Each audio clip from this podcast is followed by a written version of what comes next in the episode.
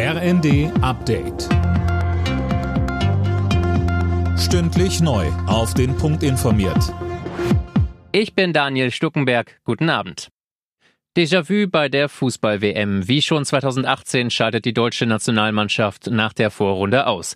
Das Team von Bundestrainer Hansi Flick gewann zwar mit 4 zu 2 gegen Costa Rica, da aber Japan die Spanier mit 2 zu 1 besiegte, geht es für die DFB 11 wieder nach Hause. Thomas Müller am ersten. Es ist so ein bisschen ein Ohnmachtsgefühl. Wir haben sehr viel investiert. Ich glaube, man kann der Mannschaft heute und auch im Spanienspiel nichts vorwerfen, sondern das ganze Unglück ist halt mit dem Ergebnis und da war das Spiel an sich auch nicht so verkehrt mit dem dem Ergebnis gegen Japan passiert. Im Achtelfinale spielt dann Gruppensieger Japan gegen Kroatien, Spanien trifft auf Marokko. Die Kinderkrankenhäuser und Arztpraxen sind am Limit. Grund ist vor allem das RS-Virus, das für Erkältungssymptome sorgt. Gesundheitsminister Lauterbach hat jetzt Maßnahmen angekündigt, die Kliniken und Praxen entlasten sollen. Eltern sollen sich telefonisch krankschreiben lassen können, Personal soll umgeschichtet werden.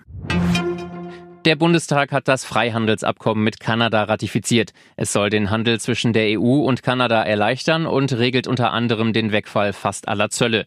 Die CDU-Abgeordnete Julia Klöckner kritisierte vor allem die Grünen, die bei dem Thema jahrelang auf der Bremse standen. Noch am 7. Juli sagte der Kollege Andretsch von den Grünen, ich zitiere, und deshalb werden wir CETA nachverhandeln.